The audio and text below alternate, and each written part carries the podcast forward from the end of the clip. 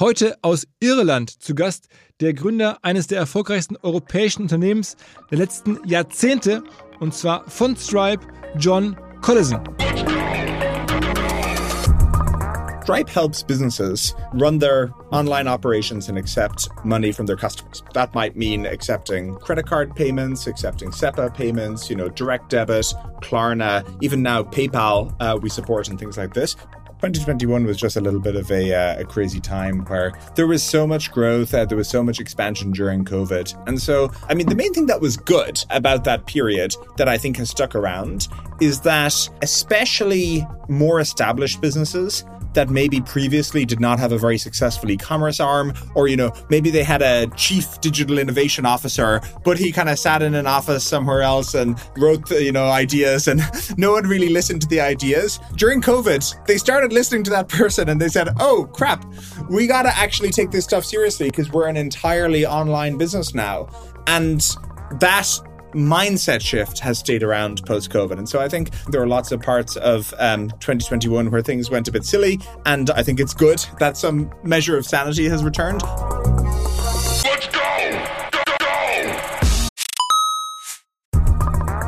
Weil die Kolleginnen und Kollegen von Instafo, also der Jobplattform für den Tech- und Sales-Bereich, von der ich hier schon häufiger berichtet habe, mittlerweile bei uns doch groß engagiert sind hier im Podcast. Ihr hört immer wieder hoffentlich von Instafo. Deswegen habe ich die Kollegen vor kurzem mal selber persönlich kennengelernt und war wirklich sehr angetan. Sie haben mir dazu erzählt, es gibt eine neue Finanzierungsrunde in die Firma. 10 Millionen werden da investiert. Das ganze Thema wird also immer relevanter. Daher nochmal hier mit Nachdruck der Hinweis, wer Menschen sucht im Bereich Tech und Sales, denkt an Instafo. Die haben da scheinbar wirklich eine neue magische Soße gefunden, wo sie über ihre Plattform ein automatisiertes Matchmaking zwischen Arbeitnehmer und Arbeitgeber ermöglichen und das ist im direkten Marktvergleich dreimal effektiver, was die Quote von Bewerbung zu Einstellung angeht. Hilft natürlich auch, dass sie bereits über 100.000 passende Talentprofile auf der Plattform haben und dass man sehr, sehr schnell ins Gespräch kommt. Innerhalb von 48 Stunden bewerben sich die ersten Talente bei den Arbeitgebern oder man kann sogar als Arbeitgeber einer vorselektierten Gruppe an Talenten aktiv eine Nachricht schicken oder sie zum Chatten einladen, um sich noch schneller kennenzulernen und zu prüfen, könnte das passen. Also nicht nur ich und die Geldgeber offensichtlich glauben an Instafo, sondern auch mittlerweile über 1800 Firmen, darunter O2, RTL, HelloFresh, MyPoster, viele, viele weitere. Instafo ist auf OMR Reviews bestbewertet 4,8 Sterne in der Kategorie Recruiting Plattform. Firmen, die nun Instafo ausprobieren möchten, sehr gerne. Ihr spart außerdem 500 Euro auf die erste Besetzung, wenn ihr euch anmeldet über Instafo mit Doppel-F, instafo.com slash OMR. Zurück zum Podcast. Herzlich willkommen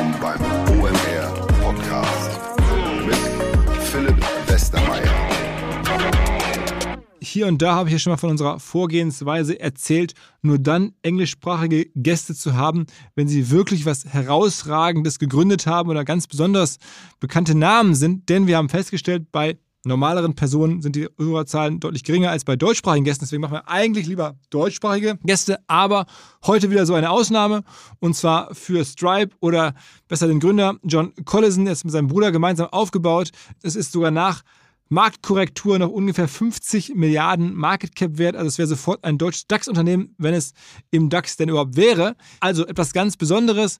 Das Modell ist gar nicht so kompliziert. Es geht um Payment. Natürlich trotzdem die Frage, wie kommen zwei fast jugendliche Iren auf die Idee, ein Payment-Startup im B2B-Bereich zu gründen, also einer Branche, von der sie ja gar nicht viel Ahnung haben können. Und dann am Ende aus dem Silicon Valley von den namhaftesten Geldgebern der Welt Geld zu bekommen, das Ding global auszurollen.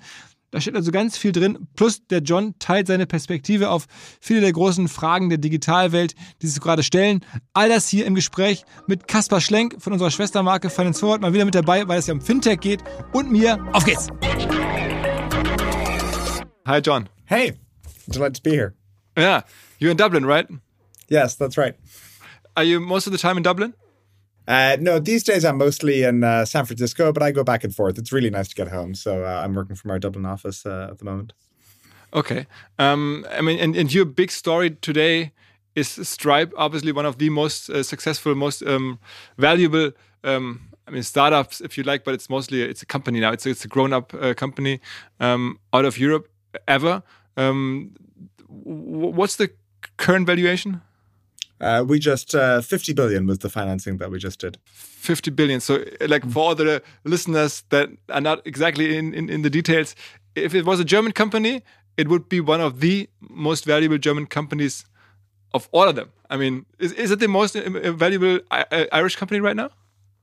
Uh, uh, well, Ireland is complicated because there are so many companies uh, headquartered in uh, in Ireland. So okay. I, I, I, don't know, but um, uh, but no, the, uh, the, the last few years have been uh, have been good to us. By the way, when you say if Stripe was a, a, German company, of course, I think one of the challenges is that Germany does not celebrate its its winners and its leaders enough. is one of the things I noticed. So I think probably if if Stripe was a German company, maybe still Germans would would not. You know, Irish people know about Stripe but maybe you know if Stripe was a German company, Germans would not know about uh, about Stripe because I find that there's lots of when I go there, there's lots of exciting uh, entrepreneurship happening in uh, uh you know in Munich, companies like uh, Celonis or uh, or Personio or things like that, but somehow they don't penetrate the popular consciousness broadly across Germany in the same way as as they do in other countries. I don't know. Do you, do you think that's fair? Yeah, I, I, hear that quite a bit. I hear that quite a bit, yeah. and, and we try to change that actually a little bit. I mean, OMR is all about um, showcasing entrepreneurs. That's true. I don't need to pitch you on this. yeah. yeah, but but I mean, uh, let's let's start from the beginning. I mean, many of the of the our listeners maybe hear the Stripe case for the not for the first time, but for one of the earlier times. Uh, take us back, and um, I mean, and also Stripe wasn't your first company, so take us back all the way to your first company. I think at age seventeen in Dublin somewhere. Yes. Okay, so uh, Stripe's mission is to grow the GDP of the internet, to make it easier to do business online. That is uh, how we think about what we're doing. But obviously, that's not how we started the company. And I think that's uh, an important thing is, you know, as uh, companies, as tech companies grow up, they maybe get better at telling their story and uh, uh, explaining what they're doing. But you say, okay, well, just like in the very beginning, what was uh, what, what was going on. And that actually ties to what you referenced our previous company, which was a software as a service uh, uh, business that we were building. And uh, it was uh, making life easier for eBay sellers to manage their auctions. But what was interesting is you have to rewind now. This was in the 2007, 2008 period. And if you and you were, you, were, you were 17, right? Uh, I was, yeah, I was 17 when we started it.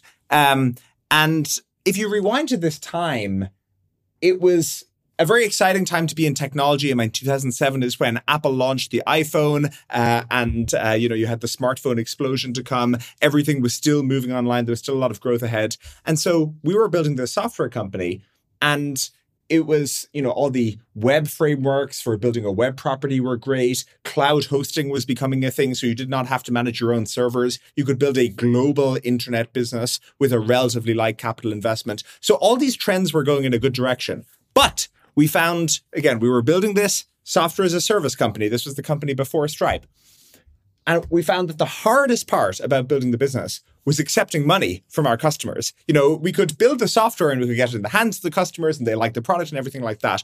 But just collecting revenue from people around the world was very challenging because you basically had to work with the traditional banks who did not understand internet businesses very well. And so they did not understand that you probably wanted to be a global business. You know, you don't just want to sell to customers in Germany, you want to sell to customers in, you know, uh, uh, many of the businesses on Stripe in uh, uh, in Germany are selling to you know people in hundred different countries. Uh, you're selling to people all over the world. You want to move quickly. You're selling software. So this was actually the previous business we started was how we got the idea for Stripe. We said it should not be so hard to move money on the internet. And a few years later, um, Patrick and I started Stripe. So, which role did your parents play in that plans to to found a company to, to become uh, an entrepreneur? Hmm. Um, I mean, our parents were very supportive of all the, I think, unusual things that we uh, we wanted to do, uh, and there were many. And uh, you know, I think we um, uh, maybe growing up, we thought we were just uh, uh, following our own plans, but actually, you know, then later on, you reflect and you see the parents' influence. Uh, you know, uh, uh, Patrick got a computer uh, from Santa Claus, uh, uh, you know, one year and started programming with that. and then, you know, we both decided to go to the United States for university. And I think that was very formative. and, and the other interesting thing, of course, is um, both of our parents ran their own businesses. Uh, our uh, our dad ran a, uh, a hotel, and our uh, mum ran a, uh, a company that did training for uh, for employees. and uh, you know, again, at the time, we just thought this was normal. Uh, you know, this is what people do. Uh, but maybe uh, it was actually a, a, somewhat formative influence. Okay, so so that first company you started in Ireland, but it took you we, to Silicon Valley. We we started in Ireland and then we moved to uh, to, to, the United States. And then you, you sold it early, I would say. Well, exactly. We sold it early. I mean, we were only working on it for uh, a year or two uh, before it was sold. But again, I think it was very um, valuable as an experience because, firstly, you know, no one comes out of the womb knowing how to be an entrepreneur. There are certain things that you just need to try and fail at and make the mistakes uh, uh, so that you have the experience. And so it was useful in that way. But again, uh, I think the most useful thing by far was it actually gave us the direct hands on experience with building an internet business and dealing with payments for it that, that led fairly directly to the to the Stripe idea. But if I get it correctly, between those two companies, I mean the first one and then Stripe, you did a brief uh, uh, college visit to to Harvard University. Yes, uh, I started at Harvard and I lasted one semester. Uh, uh, sorry, no, two. Excuse me, one year, two semesters there, and uh, then we started working on Stripe, and so I ended up dropping out of Harvard for uh, for that. So, what was your plans when you you started university? What was your your dreams? Uh, you know, the the funny thing is, when I was going to uh, university, uh, my uh, mother made me promise that it's like, okay, but if you're going, you have to go do the full thing and not drop out, because Patrick had already dropped out of college by that stage, and so she knew that there was maybe some uh, bad influences afoot, or uh, you know, maybe there was there was trouble on the horizon. And so when I was going to college, she said, you know, okay, but if you're going, you're going for the full four years, and I said, yes, absolutely. And at the time, I really meant that. You know what I mean? That was my plan at the time, but I only lasted a year. Oh, what was the, what's the, the, magic sauce? What did your parents do right to get two brothers um, that go into Harvard and then also both drop out? how did how did? Well, I mean, what was the the key ingredient? Um, look, I think uh, there, there's always a lot of uh, luck uh, in these uh, things.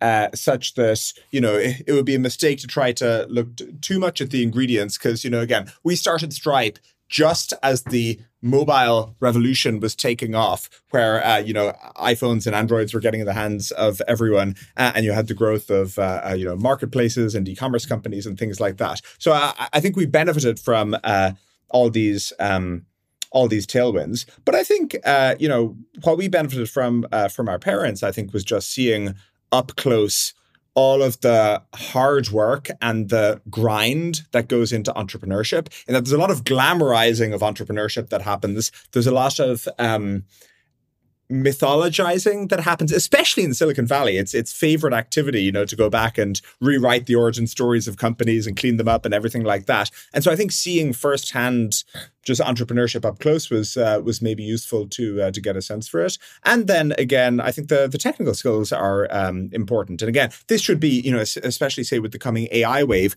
this should be one of Germany's biggest assets is the deep respect for the hard skills around math and computer science. Uh, and I think our our parents valued that. Uh, you know, our dad was an electrical engineer by uh, by training, and and we were very much encouraged to to pursue those things.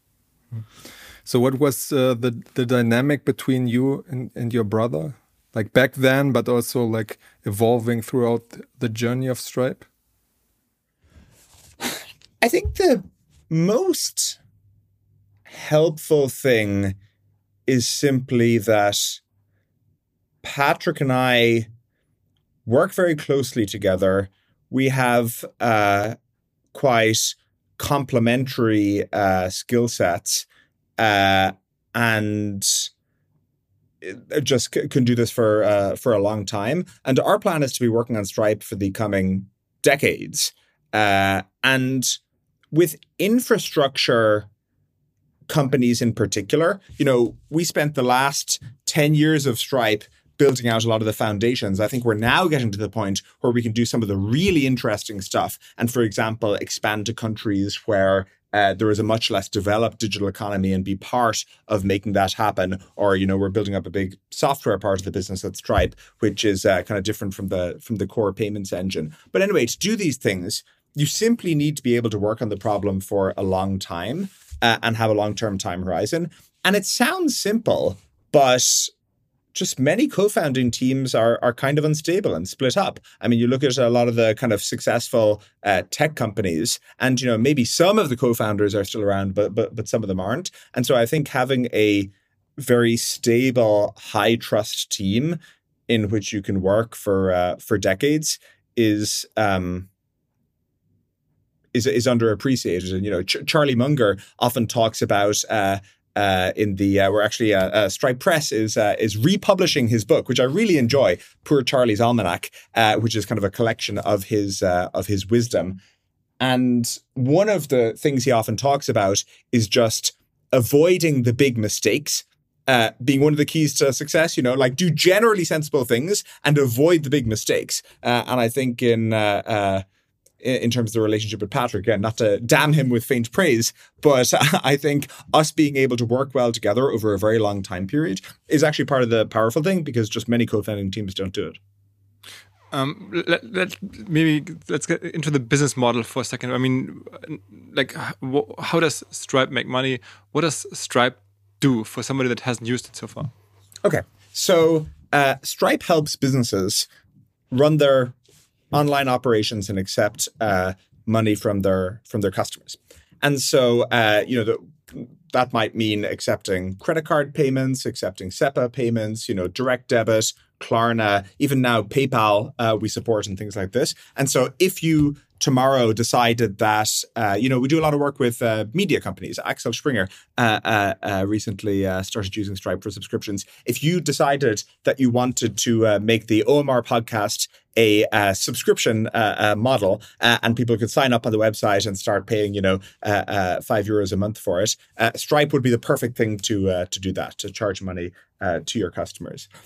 But and it's, it's a, a solution that um, works with all the um, the other payment solutions in the back. So I mean, to enable PayPal, one would use Stripe. To enable a Visa card or whatever, one would use uh, Klarna, one would use uh, Stripe. Is that, is that correct? correct. And you know, there's many different layers of the, you know, there's many different pieces to the payments puzzle. And so the way you can think about it is Stripe is the service for businesses trading online to solve all their problems. Because you think about it, a business selling to their customers, you know, you ask, well, do you want this to be Visa?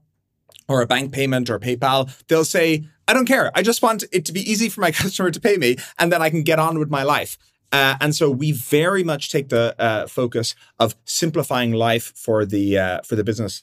and that's actually led to kind of all the expansions that we have done to date. And so, for example, uh, you know, uh, businesses will say, okay, I want to have a subscription engine where it's easy for me to track all of my customers and how much they owe and everything like that. You know, we offered that. Or, you know, businesses say dealing with uh, VAT is very complex and uh, maybe you can handle sales taxes and VAT for me and we'll go do that. So again, we're about making life simple for the business when it comes to collecting their revenue online so that they can actually focus on the product. You know, again, if you're doing the OMR podcast, you want to focus on booking great podcast guests and not handling the payments for it. and, uh, and then you take a commission um, of Correct. the payment. Yes, and and the commission is is, is is is, what is it usually like? If I, if I want to use Stripe now, how much do I have to give you if I somebody pays hundred euros on my shop? Uh, it depends a little bit, you know, on whether it is a local transaction or whether you know it's coming from abroad or something like that. But it will generally be between you know 1.5 percent and three percent is uh, the commission that people will pay on transactions. Okay, and then on top of that, there's the, the credit card fee or the PayPal fee. no, no, that's that, that's including that fee. So you will pay that, uh, uh, you know, for the transaction, and that's it.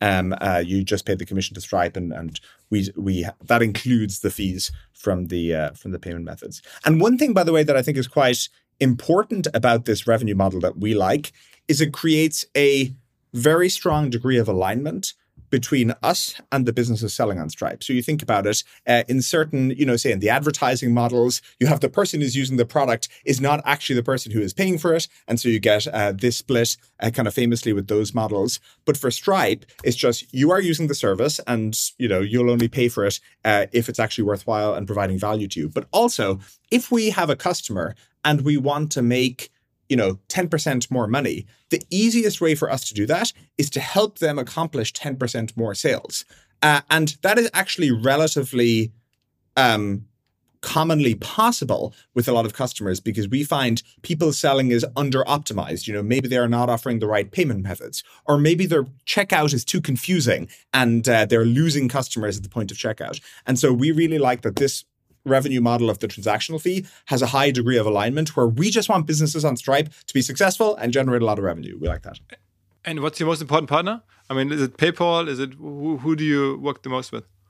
Uh, I mean, the largest uh, you know payment method generally in e-commerce is uh, the credit cards, uh, Visa and Mastercard. But we're seeing a lot of growth of things like open banking and kind of bank transfer uh, uh, schemes in general, uh, especially around Europe. And so I would say those are uh, growing quite nicely. And then, of course, you have other new payment methods like uh, the buy now, pay later uh, payment methods, which maybe were not a big thing 10 years ago. And now you have companies like Klarna that are, that are very big.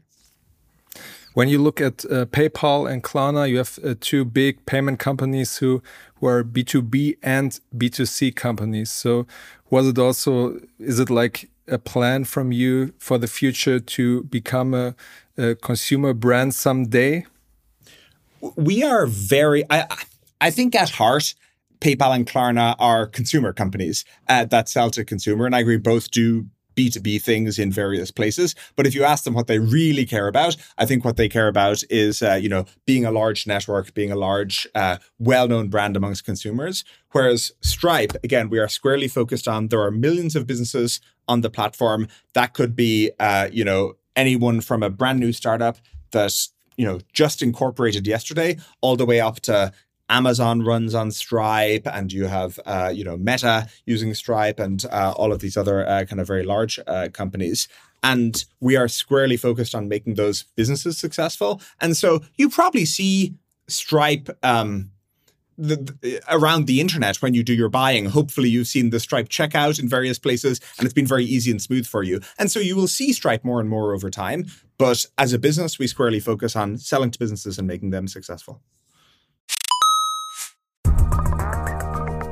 B2B-Verkaufsprozesse sind kompliziert. Nicht immer, aber ab und zu, das weiß ich selber und genau hier will Along mit seiner Lösung ansetzen. Also E-Mail-Schleifen vermeiden, E-Mail-Ping-Pong vermeiden, dafür sorgen, dass Verkäufer verstehen, was die Interessenten intern so abstimmen, vor allen Dingen dafür sorgen, dass die Materialien, die häufig solchen Mails angehängt sind, stets aktuell sind. Nur, wie kann das alles gehen? Was genau macht Along? Sie bauen sogenannte Along Spaces, also im Kern Digital Sales Rooms, in denen alle Materialien abgelegt sind, wo die ganzen Verkaufsschritte nachvollziehbar sind, wo bestimmte Menschen Zugang haben. Man muss nicht mehr in E-Mail zu, man muss einfach in den jeweiligen Along Space reingehen, den man mit seinem Kunden dann teilt. Entsprechend kann man auch sehen, wer wann im Along Space drin war, was sich angeguckt wurde, wo neue Details vielleicht hinzugefügt wurden. Die Kollaboration wird also viel, viel besser. Along funktioniert am Ende wie ein Co-Pilot, analysiert also auch das Engagement, das Engagement der Interessentinnen und Interessenten und stellt Empfehlungen für die nächsten Schritte zur Verfügung. All das kann man innerhalb von wenigen Minuten aufsetzen und direkt mit dem eigenen CRM verbinden. Along ist natürlich DSGVO-konform, wurde 2022 erst gegründet. Wir von OMR dürfen mit einem ganz, ganz kleinen Teil an Along beteiligt sein und Along ist zu guter Letzt der Nummer 1 Treffer auf OMR Reviews im Bereich Digital Sales Rooms. Wer mehr wissen möchte, alle Infos Along Space, ein Wort alongspace.com slash OMR. Zurück zum Podcast. So when you're you're looking in the the next um, like decade, um, you already told us that you you're planning to stay to stay on board for for the next decade. So what is your your product vision for Stripe and what kind of uh, fintech business model you you also want to disrupt, for example, uh, banking as a service and so on? So I think the core business model for Stripe will uh, remain the same, which is firstly, making it easy for businesses to accept payments and move money around online. And then also increasingly being their revenue engine. We have our products uh, that do revenue and finance automation. This is the things I mentioned, like handling subscription billing and doing VAT and things like that. I think those will actually remain relatively consistent over the coming years. But I think the thing that's changing is all of the business models we see in our customers uh, and a lot of what Stripe will be doing will be helping them adapt to uh, to what they need to do. And so you know, to, to, to, give you an example, I mean, there's obviously things like, uh, you know, all of the new AI companies coming along, and those companies actually need to uh, monetize sooner than say consumer internet companies because the costs are so high, right? You know, they're paying for so many GPUs. And so you have companies like OpenAI and Midjourney, uh, and, uh, you know, even some, uh, some German AI companies, this Aleph Alpha and people like that. And uh, they're using Stripe to, uh, to actually charge for their products.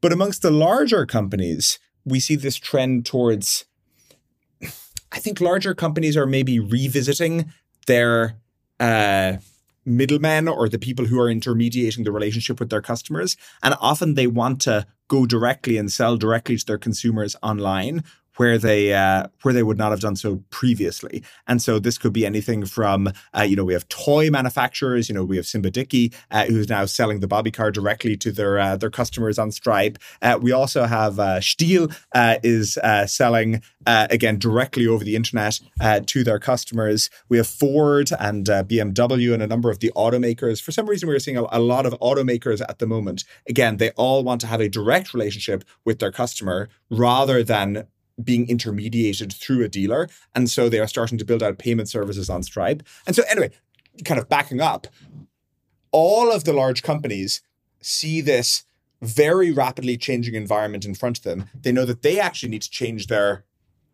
product proposition. And so then the Stripe platform needs to be able to reflect that and support them doing that. Isn't that an area where you collide with also um, companies that come from the shop system side. I mean, um, we've uh, spoken to Tobias uh, Lütke, who's the uh, Shopify guy.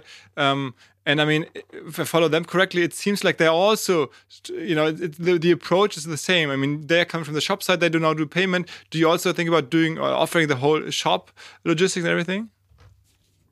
Uh, we actually have a very deep partnership with Shopify and have for 10 years. And so, um, they ba- built Shopify Payments, which is powered by Stripe. And so anytime a Shopify store starts selling online, that will be powered by Stripe underneath the hood. And that is how they can offer such a robust set of payment methods in so many countries. So that's been a very large and successful business for them. So I think there is this sort of division of uh, responsibility where we make the payments really easy to, uh, uh, to to work well, and then Shopify and the other companies in that space make it very easy to uh, to handle the store part. And so I think we have our respective lanes that work work quite well. To understand everything, then um, who's your fiercest competitor in the end? Um, so it's actually quite fractured, uh, and so you have uh, the largest competitor by far is um, uh, kind of the traditional banks where you know in the united states chase or bank of america or someone will offer payment services uh, and in every country uh, you know in france it would be socgen uh, uh you know in every everywhere you go uh, there's a set of banks who uh, provide these services. There are some dedicated payment companies you know payment service providers who provide companies and there's a large number of those and there's oftentimes when companies switch to stripe it's because they're moving off a very old school legacy provider like someone like a WorldPay. I don't know if you've yeah. heard of them, but uh, yeah, the, the technology is very old and the payments environment is changing very quickly. And so it does not meet their needs. Maybe it met their needs 10 years ago, but it doesn't meet their needs today when you need to be able to support SEPA or bank transfer payments. Uh, and, you know, their platform is not good for that. Um, and then, uh, you know, PayPal has, uh, you know, an offering here, but again, increasingly we are collaborating with them where uh, we offer the PayPal payment method uh, on Stripe in uh, in Germany. So Adyen is uh, also one of your your big competitors, right? Mm -hmm. It's the Dutch company, so everybody that's big in that space comes out of Europe, seemingly. exactly. Yes. why, why is that? Um. Well, one of the things that's very important in the payment space is getting the um, global nuances right. And if you look at what Stripe makes easy, it kind of translates the differences across borders on behalf of the, the business. Because again, the business wants to be able to sell to customers all over the world. And you know, OpenAI uses Stripe to sell ChatGPT.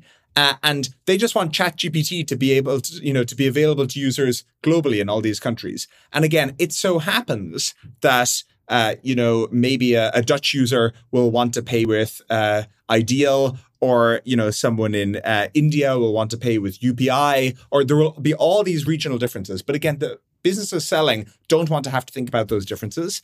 And so I think maybe, you know, as a European, you're exposed to all these differences uh, early on and you see the places where, you know, through the EU, um, uh, kind of the single market works well. And you also see the limits of the single market. You know, like in the single digital market, we've been talking about that for a long time. And, uh, you know, it hasn't really happened yet. And so Stripe is uh, trying to help accelerate that uh, and make that happen. And so, anyway, th- this is maybe, uh, you know, getting a bit speculative. But I think as a European, you become very aware of the subtle differences in culture and business culture across countries. And again, Stripe is a translation layer where it's making it easy for businesses to do business in all these different countries around the world. Uh, and you know, maybe growing up in Europe is helpful for that.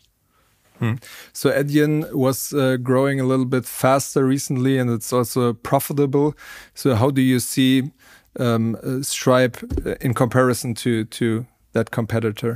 Yeah, you know, uh, they disclose metrics on, I think, a half yearly basis, and uh, we do not disclose metrics, and so it becomes very hard to um, compare because uh, growth rates shift around, and you're you're dealing with sparse uh, data points.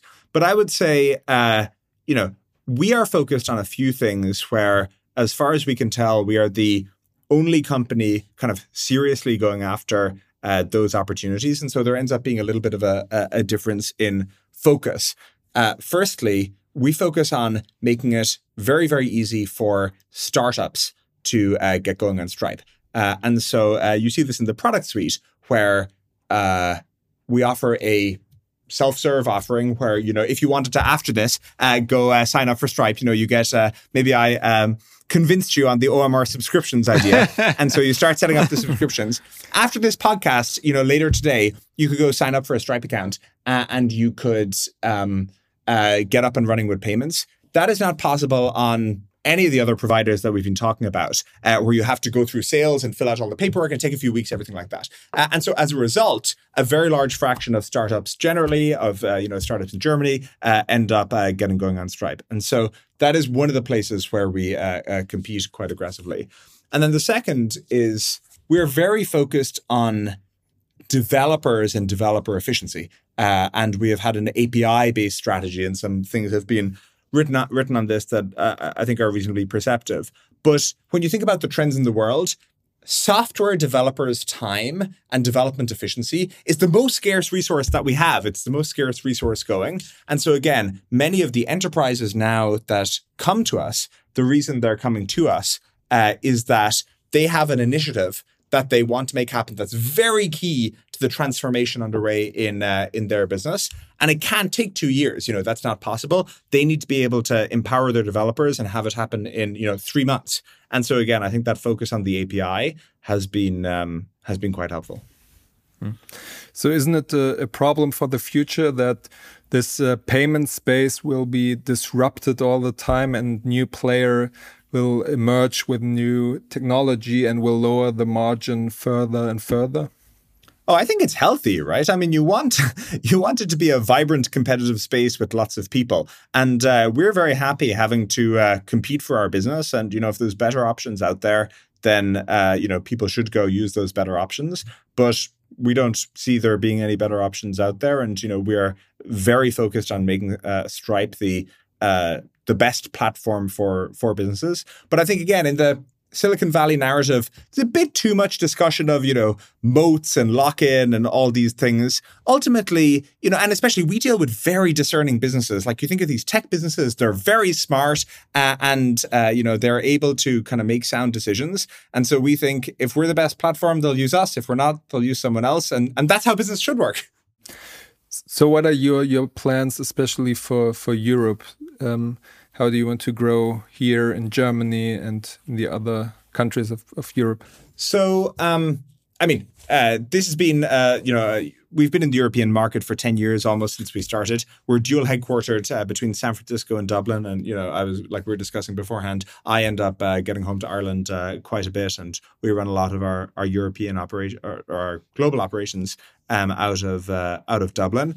And so uh, we want to be the just the best platform, bar none, for European businesses. And again, I think there's two trends that we are a very helpful beneficiary from. One is that the European tech scene is night and day from when we uh, maybe when Patrick and I left uh, left Ireland, and so you just kind of compare the number of unicorns here, or the uh, the startup scene, or again the fact that we're talking about the local you know SaaS and AI ecosystem that just wasn't a thing ten years ago. Uh, is, uh, is it wasn't happening, and then secondly, I think you have a lot of old um, older European companies that are taking the transformation of their businesses uh, seriously. Uh, uh, we actually just um, uh, very recently started working with uh, Lotus, you know, the car uh, company yeah, from the yeah. the James Bond films, the underwater.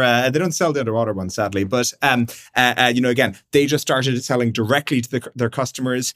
you know, using Stripe. You know, we talked about some of the the traditional German Mittelstand companies that are again starting to do direct to consumer, or maybe they're building a B two B marketplace where they want to facilitate payments within their ecosystem. We actually have some, like, there are some amazing companies. I don't know if you're familiar with um, Spare Parts Now, but uh, to be it is the, the most German um, uh, uh, user we have, where it is all these kind of finely machined parts that previously it was very hard to, uh, you know, find good distribution for these things. And so again, you would end up with middlemen who are taking a very large cut, maybe for uh, not providing that much value. Whereas now you can have an internet enabled marketplace for these, uh, you know, machined parts parts uh, and do it in a much more efficient way where the end manufacturers of these parts uh, are earning much more of the uh, of the spoils and not having to pay so much uh, in the form of distribution. And so again, there are all these changes happening in the business environment where the way these companies are doing business today is totally different from 10 or 20 years ago and Stripe is powering a lot of that change. Are you bullish on Europe as an economy compared to, to the US or to China or to other parts of the world? Oh, for sure. I mean, uh, the, Europe is just the world's largest economic bloc, and it has so many tailwinds uh, available to it. Uh, I mean, there's things that we have to manage, and there's things that we have to get out of our way on. Like, I, there are some places where we would love to see more EU standardization and uh, integration. But uh, but broadly speaking, I mean, I think you have to be have to be optimistic. I mean, there's a lot of talk about like two big blocks in the world: China, and the US, Europe, somewhere lost in the middle, like uh, aging yeah, population. But, but I, I, find the European, you know, narrative uh, uh, you know, Germans are kind of pessimistic by nature, and so again, I think they they they find the um, the glass half empty to, uh, uh, to, to to talk about. And for example, yeah, I find that when I come to Europe, uh, people talk about being left behind by China and by the uh, by the US. If you look at the rate of unicorn creation, just as a proxy for the um, the overall tech ecosystem and the health. The last few years were much better for Europe than they were for China in terms of the uh, the rate of new large tech uh, businesses being created. And so I think kind of the, the, the facts don't bear out the pessimism. Who else do you uh, talk to uh, in Europe as like founders that you have like maybe on eye level with you who, who else is there i mean is there there's probably like spotify that you should talk to you mentioned a couple german companies who else do you perceive as like um, similar size, similar positioned as Stripe? Uh, I mean, there's all, all sorts of folks. Um, uh, there's, uh, I mean, we're quite excited by what's happening in uh, in fintech, so we follow that closely, and uh, you know, we work with uh, companies like N26 and um, Solaris and and Wise. I really like those guys, and then. Um, I, uh, I'm a big fan of the Intercom guys. Uh, uh, that, that, that's another uh, Irish company headquartered uh, out of Dublin. Uh, we know the Spotify folks, obviously, and they're actually doing something very cool with Stripe, where they are making it where uh, uh, you know, they're doing a, a creator economy uh, uh product where they built the ability to uh, to receive payments from uh, Spotify because you know if you are uploading content to the service, they need to be able to actually pay you out. And again, that's the kind of thing that was very difficult with traditional payments infrastructure. And so we've we've good relationships with them about that. But um, oh, I, am I'm, I'm excited by just all of the SaaS that's happening. There's much more software as a service, and so I think uh, again, Celonis is a very impressive company that uh, that no one has really heard of, and Personio and companies like this. But again, there's a lot happening, and and and I think uh, Europe and in particular Germany tends to under celebrate its wins. I mean, I mean, you you have um, like some of the most uh, famous investors in the world that invested in, in Stripe. Uh, can you just name a few who's who's like uh, invested in your company? Uh, I mean, the the major VCs are Sequoia Capital, Thrive. Uh, they were very um, uh, uh, very helpful and impactful in the, uh, the, the latest round, where they were the largest uh, investors in that. Um, there's uh, Founders Fund and uh, exactly that's Peter Thiel's firm and um, Y Combinator. they were very helpful early on, and many of our initial customers were were Y Combinator companies. What what did they like so much in the early days? I mean, looking back, why did they all uh, what, what invest in you? I mean, it's like two two guys from Ireland. Like, what? Everybody. So, what? What? How, how did you convince them? Our most effective tactic early on with um, fundraising was we would explain what Stripe did and making payments easy. Um, uh, and uh, showing them the product and everything like that. And uh, we could we had a good demo where we would actually charge. You know, we would create a new account and actually charge their credit card and show how quickly you could start using the product. So the demo was compelling. But then the most effective tactic we had is we would tell them just go talk to your portfolio companies about payments and whether it's easy or hard, whether you think this is a problem worth working on. And like, we haven't talked to your portfolio card, like talk to any of them. We don't know which. Uh, and so this was not staged by us. We didn't know even who they would ask, but invariably they would ask one of their portfolio companies and the founder would say, Oh my God, it is the most annoying thing that we have to deal with. It's so silly. We're working with banks who just do not understand our business, and, and, you know they would have to hold the phone further away from their ear to avoid it hurting their ear uh, from all the uh, the yelling they got uh, from the founder on the other end. And so I think that really helped convince investors that there was a uh, a significant opportunity here. And again, I think this is the thing that maybe founders these days there's a bit of a lost art or it's one of the most important things they focus on is if you just you know we had we didn't have very many customers early on when we went to raise money. I think when we raised our series a we probably had 100 customers or something like this. It wasn't very many. Um, but those customers really liked stripe and they were big fans of the product. And so if you can create something that a small set of people are very passionate about uh, i think it's it, it's it's much simpler than to expand it to a larger set of people being passionate about you. How come you're so passionate about this model? I mean, you seem like a, a very dynamic, well-connected young person. I mean, it, it sounds Why like did someone, we pick such a boring problem? exactly. Somebody like you should be an AI or should be like doing I don't know space rockets or social media platforms or whatever is the, the latest shit. But but I mean, you do payments. How come?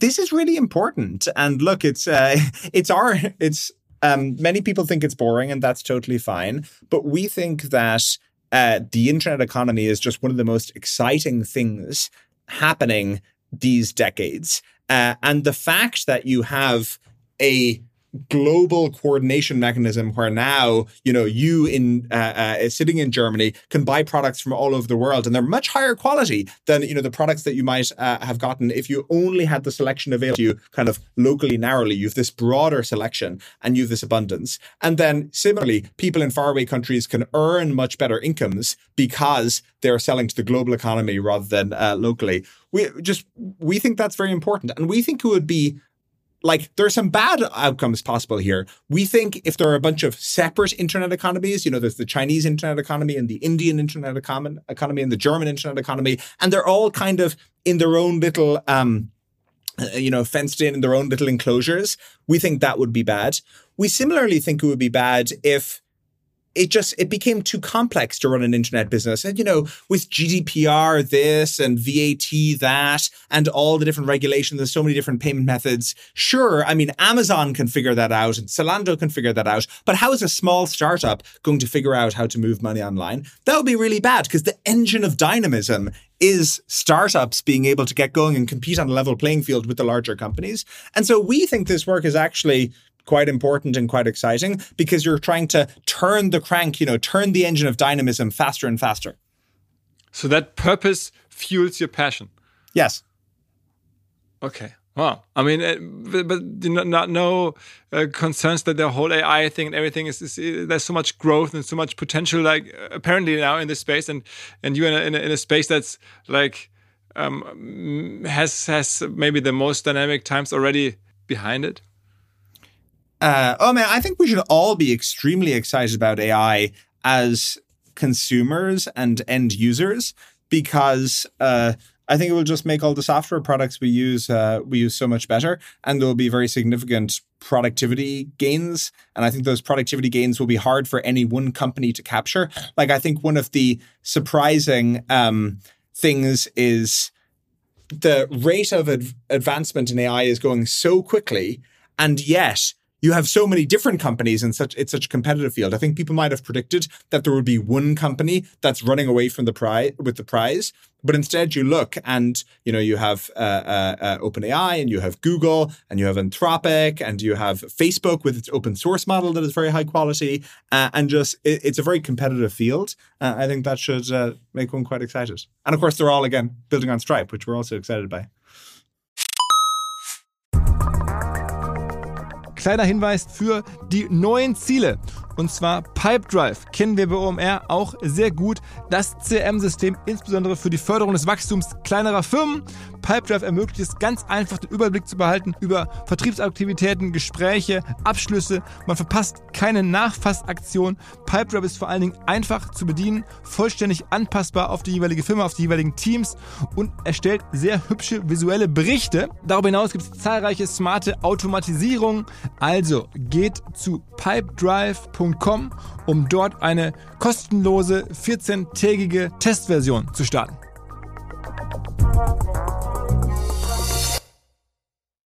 Zurück zum Podcast.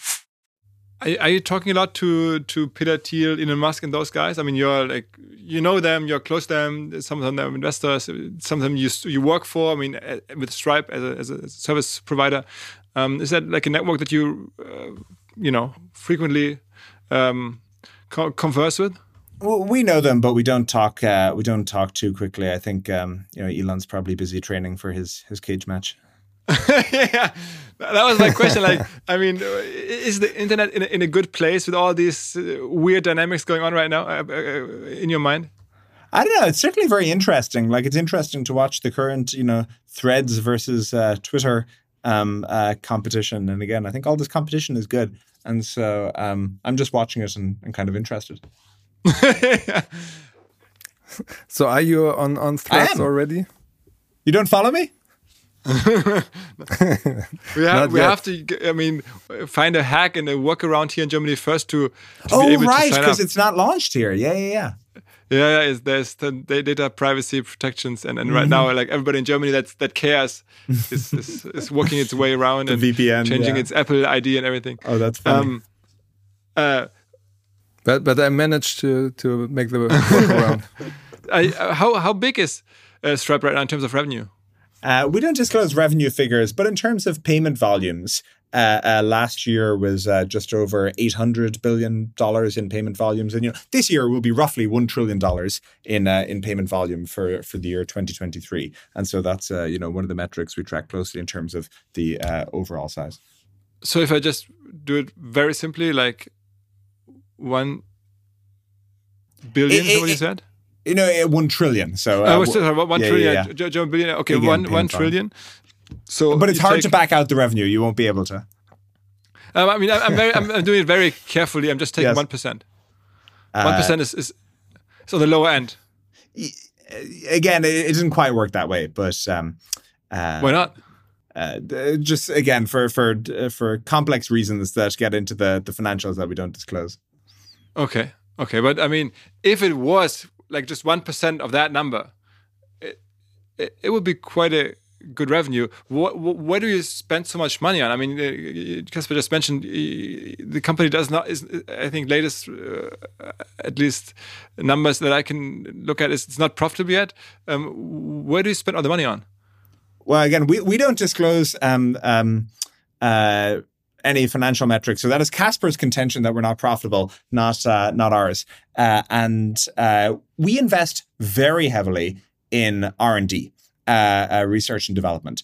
And uh, in particular, we think that most of the growth of the internet economy is in the future. Uh, and so it would be a mistake to try to run too profitably right now. And again, you see that with uh, kind of many other payment companies uh, where they are kind of run purely for profit. Whereas we think it's important to get all of the foundational technology right and in place first. And so that is why we are building out, uh, you know, say, for example, the uh, the software that I mentioned that um, makes it easy to uh, to collect subscription revenue online. And so this is Stripe billing, and then this is Stripe um, uh, uh, tax for uh, VAT and sales tax management. Uh, there's revenue recognition, things like this. These are not products that other payment companies uh, do. You know, any of the payment companies that we discussed, uh, they don't have equivalent products like this. And I think these software products are a big part of, again, what makes it easy to build a business on Stripe and why, you know, again, we're talking about the AI wave. All of these AI companies that are building on Stripe, I think these products are a big part of why they chose Stripe. It's again, it makes it so easy to collect subscription revenue from customers around the world. And so I think you have to invest really deeply in R&D if you uh, if you want to win in this space. Okay, so so the the biggest cost factor for your company is then is then uh, technology investment. Yeah. Personnel in the end. Yeah. Okay, and then how many people work for Stripe right now? Seven thousand. Seven thousand, and they're mostly developers. Uh, I mean, uh, yeah, certainly technology is the largest, uh, the largest part of Stripe. Wow. Uh, I, I, say technology because you know developers, designers, product yeah, management, product. Uh, everything yeah, yeah. like this. So. So uh, Stripe's valuation uh, exploded during uh, the last years. So the peak was 95 billion dollars. So how was uh, the feeling to lead such a company in such a hype time of, of e-commerce? I mean, I think you can probably imagine 2021 was just a little bit of a, uh, a crazy time where uh, there was so much growth, uh, there was so much expansion during COVID. And so I think the, I mean, the main thing that was good uh, about that period that I think has stuck around is that especially more established businesses that maybe previously did not have a very successful e-commerce arm or you know maybe they had a chief digital innovation officer but he kind of sat in an office somewhere else and wrote you know ideas and no one really listened to the ideas. During covid they started listening to that person and they said oh crap. We got to mm-hmm. actually take this stuff seriously because we're an entirely online business now and that mindset shift has stayed around post COVID. And so I think there were lots of you know, I, I, think there are lots of parts of um, 2021 where things went a bit silly, and I think it's good that some measure of sanity has returned. But I think that aspect of 2021 is very good that uh, that has stuck around. Hmm. So Stripe was also an, an, example of a company which uh, stayed private for a long time, a, a positive uh, example in that times. So from from today, looking back, did you miss a little bit the chance to to go public also during that IPO boom? No, we've always been clear with people that Stripe is not in any rush to uh, to go public. I mean, we've been self funding the business for many years, where the business funds its own uh, uh, investment. You know, I mentioned the technology investment out of the cash flows that the business produces. And again, there's this very aligned business model where you know we charge a transaction um, fee to our customers, and you know that produces our revenue, which again we go invest in expanding the platform and making it do even more things and cover even more countries. So we've been you know clear with people for a long time that that is our plan, uh, you know, and that's still our plan. And I think you know again the the tech press gets a bit obsessed with IPOs and things like this because they're a shiny moment.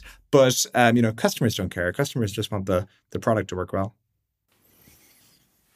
So you you raised a really big funding round recently um, of uh, six point five billion dollars. So your your valuation also dropped to uh, fifty billion dollars. So how hard was uh, this for for you as a founder and as a shareholder also? It, it was a non-event really. Where just I mean, public companies. Um, had a similar uh, effect happen where if you look at any of the public software companies, they had a very sharp um, stock price growth during uh, uh, you know 2021, uh, and then that sold off uh, the following year, and they saw a decline. And you know the high tech companies generally declined maybe uh, 50 to 60, 70, 80 percent sometimes. Uh, and so I think everyone who was a shareholder knew that you know the the valuation environment is different in in 2023. How, how much percentage of the companies do you still own? We also don't disclose that.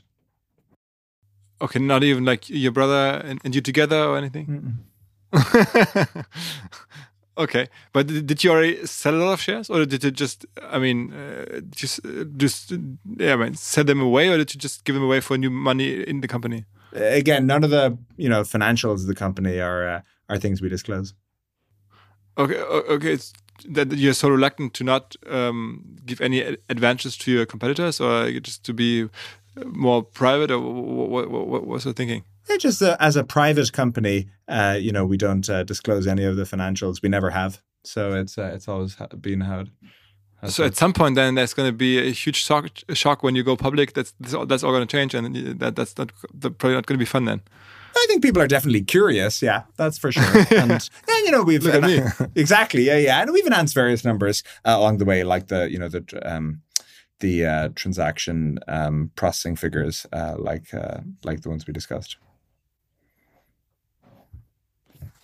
So maybe uh, last question. I think uh, our time is nearly up. So uh, last question: How good are your German skills?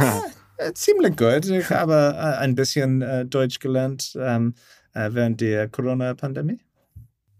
Whoa, that, that was all just But Corona aus welchem pandemic Grund? German. Yeah. How come? How come did you? How, how did? Why did you decide to do that? es war meine, meine kleine Projekt. Oh wow! wow. How did like how did you do that with Duolingo? Or, uh, Again, this is, I just think it's so exciting to be in technology these days. And sorry, yes, we will have to wrap, but um, I think it's so exciting to be in technology these days. And, you know, this is another example where Duolingo is really good. Uh, I think they took all of the uh, ga- it's very good for the basic stages, you know, for the early stages of language learning. But they took all of the um, very addictive uh, tactics from video games around, you know, haptics and, uh, you know, creating addictive patterns and applied them to language learning. I think that's very good. And then there's um, Anki, which is a uh, uh, actually an open source uh, app, and it's just a, flat, a generic flashcard app.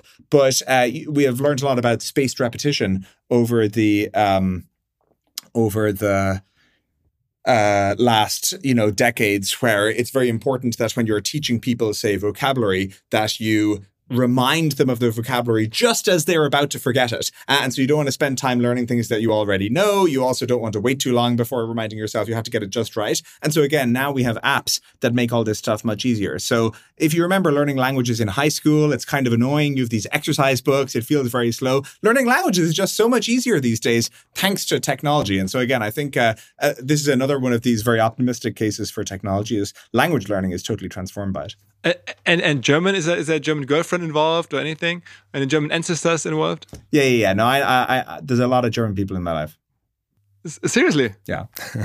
Oh wow, that that's interesting. Yeah. So that, that that should even like more bring you to Germany at some point, maybe to Hamburg. Oh, I love visiting Germany. Yeah, no, I would like to get back, and I must get back. You know, we were talking about the uh, the Chaos Computer Club uh, after, or the, Yeah. the, the Congress um, uh, uh, before we started, but I'd love to get back to that as well. That was uh, my last time in Hamburg.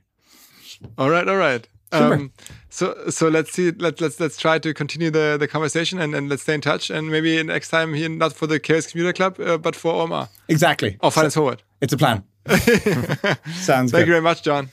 Thank See you ya. very much, John. Bye bye. Bye Bye-bye. bye. Im jetzt kommenden Hinweis mal nicht AdTech oder B2B Softwarelösung, sondern mein Kollege Max, der sich mit Gin auskennt und alle unter 18 jetzt bitte weghören, mir berichten wird, warum er Monkey 47 so besonders findet. Max. Ja, Philipp, es steckt direkt im Namen. Das sind die 47 Botanicals, die dem Ganzen einen einzigartigen Geschmack verleihen. Das sind zum Beispiel die Preiselbeeren aus dem Schwarzwald, die ihm auch eine ganz besondere Note geben. Aha. Und was hast du da mitgebracht? Meinen Favoriten, den Monkey 47 Tonic. Super einfach, ein paar Eiswürfel, etwas Monkey 47, das Ganze aufgefüllt mit Tonic Water und einer Grapefruit-Zeste obendrauf. Fertig ist der erfrischende Drink. Okay. Äh, und das schmeckt dann? Auf jeden Fall. Beim ersten Schluck spürst du direkt die Wacholdernote, frische Zitrusnoten und eine leichte Pfefferschärfe. Für mich ist es genau die Balance dieser Aromen, die den Gin ausmachen. Und gibt's noch was über Monkey 47 als Brand zu sagen? Ich meine, du siehst es ja schon am Apotheker-Design der Flasche. Die Brand ist mit super viel Liebe gestaltet. Vom Etikett bis hin zur Website, die aussieht wie eine alte Zeitung. Da wundert es mich ehrlich gesagt auch nicht, dass Monkey 47 bereits zum achten Mal in Folge als Top Trending Gin Brand ausgezeichnet wurde. Also an alle, probiert Monkey 47 gerne aus, überzeugt euch selber von seiner Qualität, dass das hier, was der Max berichtet, wahr ist. Ich wiederhole nochmal, Monkey 47, Monkey 47 zum Mitschreiben in Bar oder Supermarkt demnächst mal ausprobieren.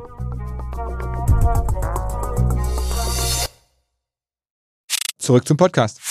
Dieser Podcast wird produziert von Podstars bei OMR.